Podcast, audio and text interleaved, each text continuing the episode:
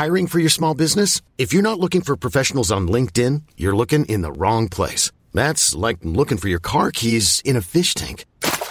LinkedIn helps you hire professionals you can't find anywhere else, even those who aren't actively searching for a new job but might be open to the perfect role. In a given month, over 70% of LinkedIn users don't even visit other leading job sites. So start looking in the right place. With LinkedIn, you can hire professionals like a professional. Post your free job on linkedin.com slash achieve today.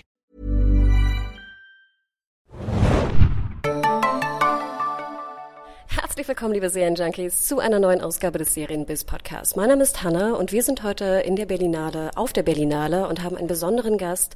Und zwar geht es heute um Arthurs Gesetz. Stell dich doch immer bitte selber vor. Jo, ich bin Benjamin Gutsche, ich bin der Autor und der Creator der Serie. Ich hatte also vor drei Jahren die Idee zu dem Projekt und bin damit zu den Produzenten gegangen und habe an allen sechs Folgen mitgeschrieben im Writers Room zusammen mit anderen Autoren. Und äh, zuvor, ich, ganz kurzer Werdegang vielleicht, ich habe als Headrunner ganz normal angefangen, war dann Regieassistent, habe nebenbei immer geschrieben und immer die Produzenten genervt, lest doch mal was von mir. Und irgendwann hat es dann tatsächlich gefruchtet, dass meine Produzentin gesagt hat, ey, ist toll, was du geschrieben hast, lass uns doch mal gemeinsam was, was versuchen. Und dann habe ich angefangen, so Kinderkurzfilme zu schreiben und auch zu inszenieren. Und so kam ich dann auch äh, als Autor zu meiner ersten Serie, Armands Geheimnis. Da war ich einer der drei Autoren und Artus Gesetz ist mein erstes Projekt als Headwriter sozusagen. Und wie kamst du dann zu TNT Comedy? Denn dort wird ja Artus Gesetz Ende des Jahres laufen. Ja, also es ist tatsächlich der Weg gegenüber die Produzenten. Ich habe, ähm, als ich mich mit denen damals getroffen habe, um so ein bisschen zu brainstormen, in welche Richtung wir denn gehen könnten ähm, mit, mit, mit Ideen und Projekten, ähm, hatten die so die Idee ähm, zu, zu urbanen Legenden. Die kennst du ja vielleicht auch. Das ist so die Spinne in der Yucca-Palme, die eingeschleppt wird und anscheinend ähm, tödlich sein könnte, der Biss.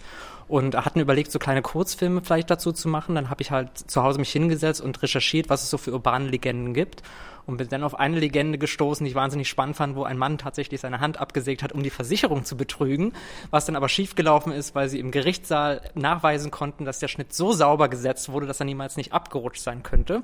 Und plötzlich entwickelte sich in meinem Kopf die Idee, was ist, wenn dann seine Frau ihn dazu gedrängt hat. Und so entstand dann die Idee zu dieser Serie und habe das dann den Produzenten vorgeschlagen und die haben natürlich herzhaft gelacht, auch wenn es einen sehr tragischen Ton eigentlich intus hatte, äh, was eine sehr tragische Geschichte im Kern ist. Und ähm, die hatten überlegt, wo sie denn damit hingehen könnten. Und dann haben sie erfahren, dass TNT Comedy tatsächlich plant, in eigene Projekte ähm, zu investieren und für den Sender, der noch relativ jung ist. Und äh, so sind wir dann auf Anke Greifeneder gestoßen, die Redakteurin, die ja auch für Four Blocks verantwortlich ist. Und die war von dem ersten Moment an von diesem Projekt begeistert. Und was ich auch ganz spannend fand, weil TNT hätte es sich ja theoretisch auch einfach machen können und sagen können, und wir machen jetzt eine Sitcom, 20 bis 30 Minuten, das typische Comedy-Genre. Ähm, und wir sind ja tatsächlich angelegt auf 45 bis 60 Minuten und ähm, haben jetzt nicht eine Punchline nach der anderen im, im, in den Dialogen. Und die sind mit uns das Risiko eingegangen und haben gesagt, okay, dann versuchen wir das mal. Und so haben wir den Auftrag gekriegt und so konnten wir weiterschreiben. Ja. Das Interessante ist ja auch, jetzt heute früh war ich auch bei einem Panel, wo wir wieder einen Trailer gesehen haben und eine Szene. Ähm, Im Endeffekt habe ich das auch noch nie erlebt, dass bei solchen Panels auch wirklich das Publikum lacht. Darf man denn mal fragen, wenn du dabei bist, auch gewesen heute beim Panel oder auch bei anderen Panels, was empfindest du, wenn auf einmal diese, sag ich mal, doch sehr nüchterne Redaktionsschar dann wirklich auch mal lauthals lachen kann? Ja, in Deutschland. Ja, in Deutschland, genau.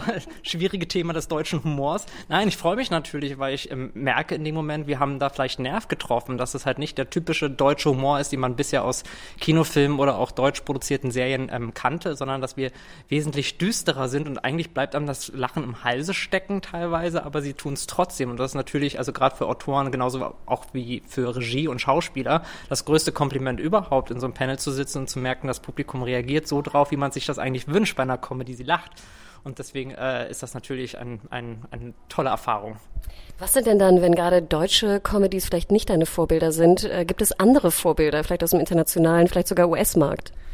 Ja, also ich bin tatsächlich nicht so der Fan gewesen von diesen typischen Sitcoms mit eingespieltem Lachen oder so. Also ich bin nicht einer, der einfach auf Knopfdruck lacht, sondern ich muss schon irgendwie die Figuren kennenlernen und verstehen, was ihre Sehnsüchte, ihre Fallhöhen sind.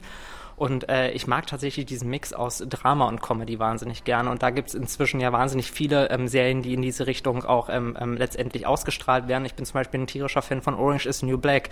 Nicht nur, weil ich natürlich diese Frauenknast, den man ja hier in Deutschland auch schon als Serie hatte, aber mal ganz anders erzählt, äh, ähm, gesehen bekommen hat, sondern auch, wie ernst sie die Figuren genommen haben, aber trotzdem letztendlich es geschafft haben, in ihrer Tragik ähm, einen, einen, einen Humor unterzubringen, wo man nicht sagt, das ist jetzt einfach nur des Witzes wegen, sondern aus den Figuren heraus erzählt. Also Orange is the New Black ist da ein, einer meiner größeren Vorbilder tatsächlich. Jetzt haben wir heute, wenn ich schon mal spoilern darf, äh, einen kleinen Ausschnitt gesehen mit angeblich Nora Tschirner, die ich nicht erkannt habe, äh, shame on me, ähm, auf dem Arbeitsamt, was ja auch wirklich ein ernstes Thema war. Also es geht jetzt ja auch darum, dass er seinen Job verloren hat, der Hauptcharakter. Ähm, ist das so ein bisschen die Ernsthaftigkeit, von der du sprichst, dass es ja eigentlich auch um ein, sag ich mal, arbeitsloses Paar dann auch später geht? Ja, also es, ich finde es ja mal wahnsinnig spannend, wenn ich äh, Figuren beobachten kann, die letztendlich also wahnsinnig geerdet sind, mit denen man auch letztendlich leicht anknüpfen kann im wahren Leben und äh, die plötzlich vor Herausforderungen gestellt werden. Da ist natürlich dieses arme Ehepaar letztendlich, ähm, was eigentlich nichts besitzt und jetzt werden sie auch noch vom Arbeitsamt schikaniert und das ist natürlich ein, einerseits dieser trockene Humor, aber andererseits auch das, was ich versucht habe, so ein bisschen diese Deutschhaftigkeit unterzubringen. Ich meine, ich war ja selbst mal auf Hartz IV noch vor ein paar Jahren letztendlich, habe es ja selbst auch miterlebt, wie man da teilweise behandelt wird äh, und ich, wenn Menschen halt plötzlich eine Autorität ähm, ähm, ausstrahlen dürfen, dann ist das schon immer ganz spannend zu sehen. Und äh, ich finde halt diese Underdog-Story von Arthur, der eigentlich niemandem was zu Leide tun kann, ähm, plötzlich ähm, als Spielball hin und her springt, äh, wahnsinnig spannend.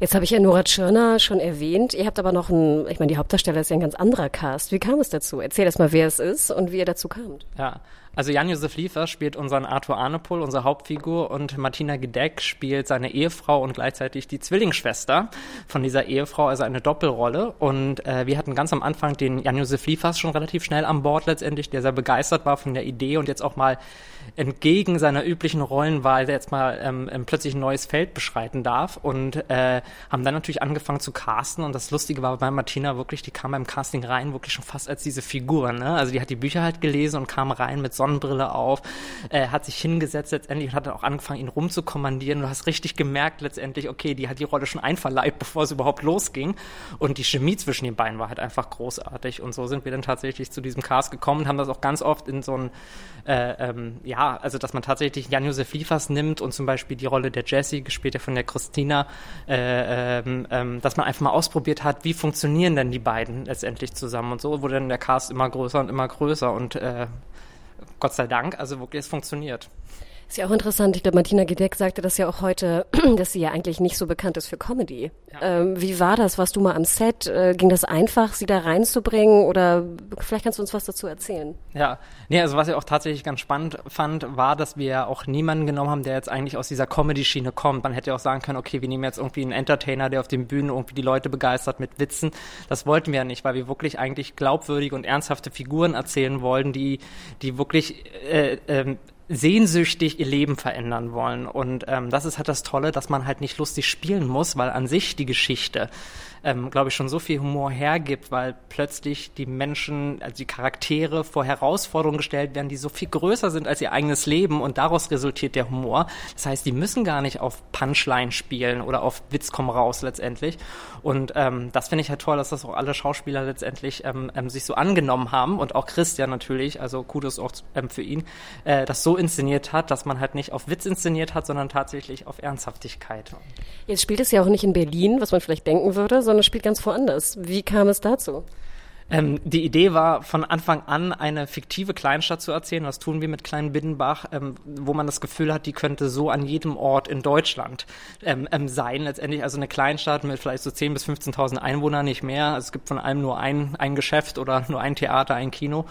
Und äh, wir wollten halt eher dieses kleinere, verlorene letztendlich damit auch ähm, ähm, ähm, inszenieren, weil unsere Charaktere halt wahnsinnig verloren sind und die suchen alle ihr Glück und ähm, die Möglichkeiten in einer Großstadt, Großstadt sind ja viel größer als in so einer Kleinstadt, wo man das Gefühl hat, manchmal teilweise schon so ein bisschen auch ähm, an Grenzen ähm, zu kommen.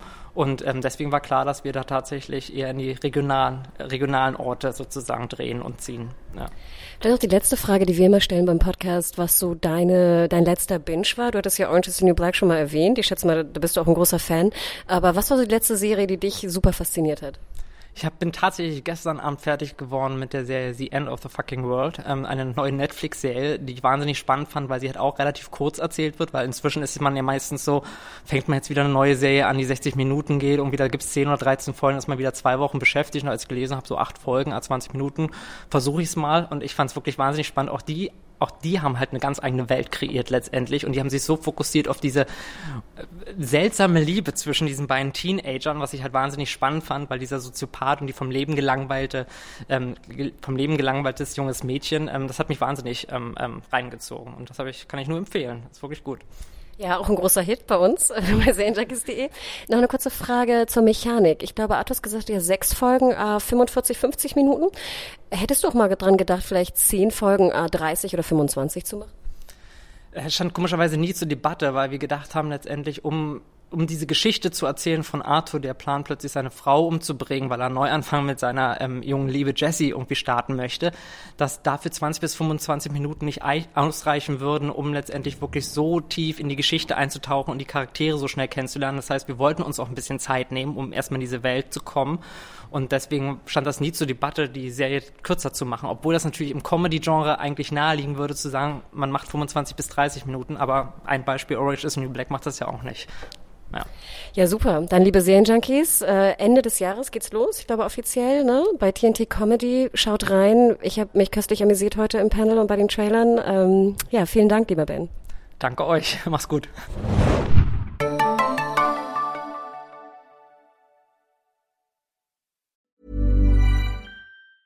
Ever catch yourself eating the same flavorless dinner three days in a row? Dreaming of something better? Well, HelloFresh is your guilt-free dream come true, baby. It's me, Kiki Palmer. Let's wake up those taste buds with hot, juicy pecan-crusted chicken or garlic butter shrimp scampi. Mm. Hello Fresh. Stop dreaming of all the delicious possibilities and dig in at HelloFresh.com. Let's get this dinner party started.